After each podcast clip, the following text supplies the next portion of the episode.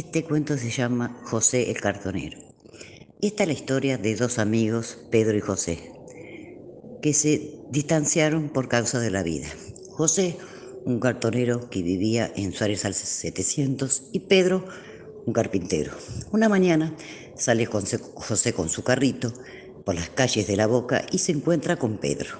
José, hola, ¿cómo estás? Pedro, Pedro le responde, bien, ¿y vos? Contame, ¿cómo están todos los de la vecindad? José le responde, ¿te acordás de María? Murió de COVID. Pedro le cuenta, ¿cómo me voy a olvidar? En plena invierno de lluvia, preparaba esas tortas fritas y, le, y repartía a todos los vecinos. La morena, José le cuenta, quedó viuda con cinco hijos, pero excelentes chicas se veían en pleno invierno, descalzas, lavando en esos piletones con tabla de madera y jabón en pan. La verdad, una maravilla.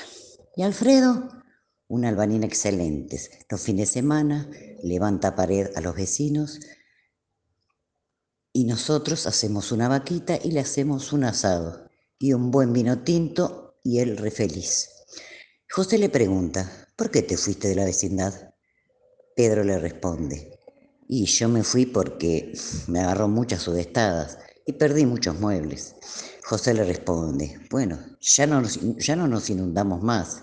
Desde que se limpió, el puerto quedó hermoso.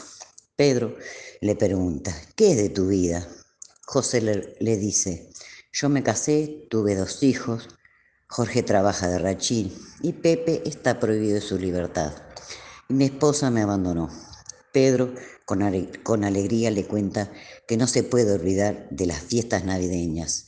Se armaban los tablones y caballetes y comíamos todos en familia.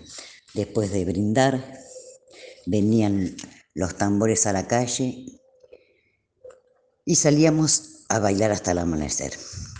Bueno amigos, nos vemos pronto.